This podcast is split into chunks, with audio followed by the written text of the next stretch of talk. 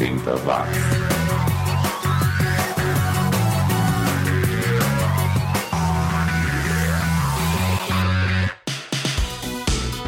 Resumo do som.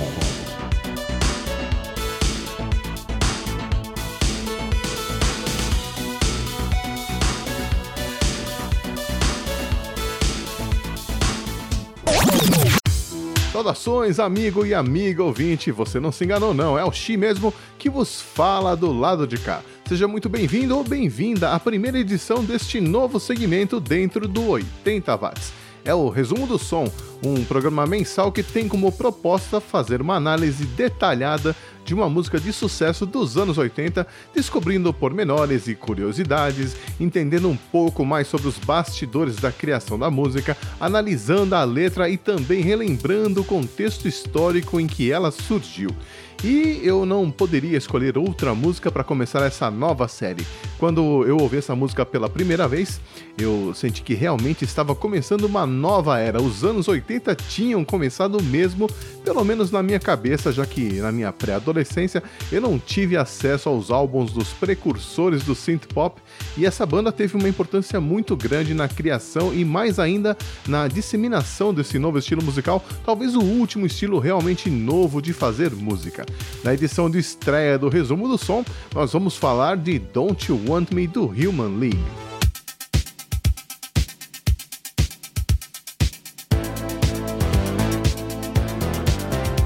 Me lembro de ter ficado completamente alucinado quando eu ouvi essa música pela primeira vez no rádio. Eu aumentei o volume e fiquei prestando atenção no locutor porque eu tinha que saber quem era o artista que tocava aquela música.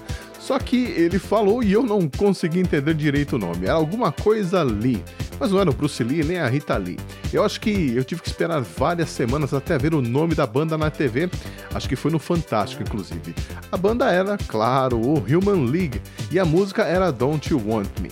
Durante anos, essa foi a minha música favorita dos anos 80. Ela foi lançada em 23 de novembro de 1981 e foi e ainda é a música de maior sucesso da banda. Ela ficou 13 semanas na parada de sucessos do Reino Unido, sendo que em cinco dessas semanas ela ocupou a primeira posição.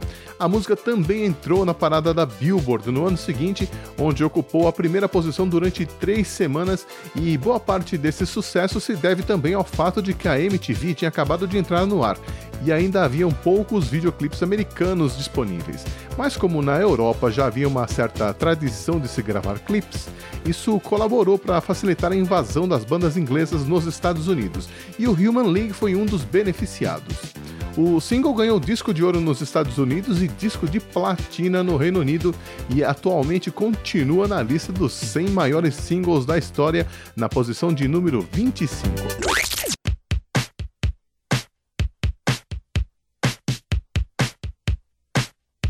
A história dessa música se mistura com a guinada na carreira da banda, que no final de 1981 já tinha 4 anos de carreira, dois LPs lançados pela Virgin Records, já tinha aparecido no Top of the Pops, já tinha uma legião de fãs, já tinha o respeito da crítica musical, já começava até a influenciar outros músicos, mas dinheiro que é bom, nada. O Martin Ware queria continuar fazendo um som mais alternativo e o vocalista Phil Oak queria dar um toque mais pop ao grupo. Como eles não chegaram a um acordo, o Ian Craig Marsh e o Martin Ware decidiram deixar o grupo para formar outro, mas continuando na Virgin Records. Além disso, eles combinaram que ganhariam 1% sobre as vendas do próximo álbum do Human League, a título de direitos autorais. Com isso, o vocalista Philip Oakey e o tecladista Philip Adrian Wright, é, tecladista entre aspas, ok? Porque ele entrou na banda para ficar projetando slides no fundo do palco durante as apresentações e não tocava lá essas coisas não. O Phil e o Adrian ficaram sozinhos e assumiram não só os compromissos profissionais, como também as consequências. Nessa época, o Human League tinha fechado um contrato de uma turnê pela Europa e faltavam uns 10 dias para o começo da turnê, e se eles não se apresentassem, teriam que pagar 250 mil libras de multa. Então o Phil Oak teve que se virar para cumprir o contrato. Como ele era letrista e não tocava nenhum instrumento direito, e o Adrian era um tecladista meia-boca, a primeira coisa que o Phil fez foi procurar alguém que pudesse cantar as partes que o Martin Ware cantava ao vivo. Como o Martin tinha um registro mais agudo, ele pensou em encontrar uma cantora. Mas como ele não tinha grana para pagar ninguém, ele resolveu procurar qualquer voz feminina que topasse entrar nessa fria. E foi nas danceterias da cidade natal dele, Sheffield, que ele encontrou duas amigas dançando. E depois de descobrir que as duas eram menores de idade, ele resolveu que era melhor chamar as duas, assim uma faria companhia para a outra. E foi até a casa delas pedir permissão para os pais. Detalhe, a Susan Ann Sully, que era a loirinha, e a Joanne Catherall, a moreninha, nunca tinham cantado na vida e tiveram um dia de ensaio antes de embarcar na turnê. O detalhe engraçado é que elas conheciam a banda e já tinham até comprado ingressos para um dos shows da turnê. Só que para tocar as músicas eles precisavam de um músico de verdade, então chamaram o multi-instrumentista Ian Burden, que era famoso na cidade para segurar a barra nos shows ao vivo. E foi assim, com essa formação temporária e totalmente improvisada, que eles fizeram a turnê, que foi um fracasso. Foram vaiados em vários lugares porque os fãs queriam ver a formação original da banda. Em alguns lugares, as meninas tiveram que se esquivar de, de garrafas de cerveja que eram atiradas ao palco, um baita mico, mas elas foram super profissionais, encararam a enxurrada de insultos e brejos na cabeça, a banda cumpriu o contrato e todo mundo voltou para Sheffield. Mas a carreira continuava por um triz. Até então, a banda só tinha dado prejuízo para Virgin Records, ou seja, se o disco seguinte não vendesse bem, beijinho, beijinho, bye bye seria o fim do Human League. O Phil Oak e o Adrian Wright gravaram uma nova música, Boys and Girls, que chegou até a entrar na parada inglesa, mas logo eles perceberam que não iriam conseguir fazer muito mais do que isso sozinhos. Então o Phil ligou para o Ian Burden de novo, desta vez para convidá-la a se juntar oficialmente ao grupo. E pelo profissionalismo que elas demonstraram, a Susan e a Joanne também foram incorporadas definitivamente ao Human League. A Virgin Records ficou feliz com o sucesso discreto, mas achou que a banda poderia ir mais longe, então trouxe um produtor experiente para trabalhar com a banda, o Martin Rushent. E com a mesma formação que excursionou pela Europa, eles gravaram o segundo single da nova fase, The Sound of the Crowd, que tem uma introdução que eu adoro, e que foi bem nas paradas, chegando à 12 posição, o que mostra que um bom produtor faz a diferença. Nessa época, o empresário da banda, o Bob Last, achou que seria legal ter mais um músico de verdade no grupo, então recrutou o Joe Callis, que era guitarrista, mas teve que aprender a tocar sintetizadores na marra. E foi essa formação que gravou o terceiro single, Love Action, I Believe in Love, música que chegou ao terceiro lugar da parada, música que tem uma, uma introdução que muita gente conhece, e a faixa Open Your Heart, que também entrou no top 10 da parada. O Human League estava acertando na receita, mas ainda faltava cereja no topo do bolo. Agora a gente ouve a primeira tomada de Don't You Want Me, só com os vocais do Phil Oak, que serviu para os produtores testarem a programação, ver como ficou a edição dos primeiros teclados e verificar o que estava faltando.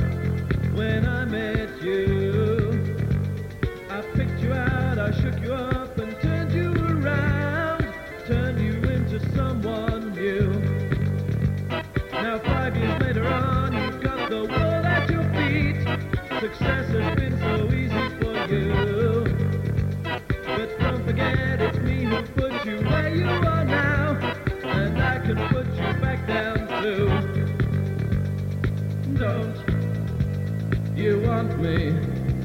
You know I don't believe you when you say that you don't need me. It's much too late to find. You think you've changed your mind? You'd better change it back, or we will both be sorry.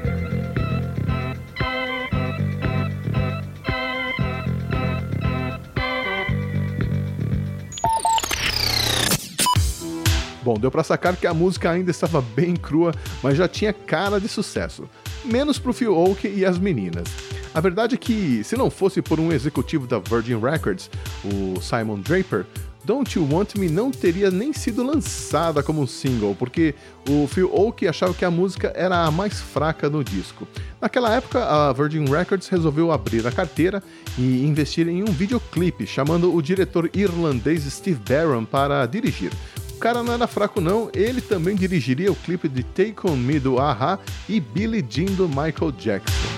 E o resto é história. E para a gente ter uma noção sobre o cenário musical no final de 1981 na Inglaterra, o primeiro lugar da parada era do Queen com o David Bowie e Under Pressure, seguidos pelo Julio Iglesias.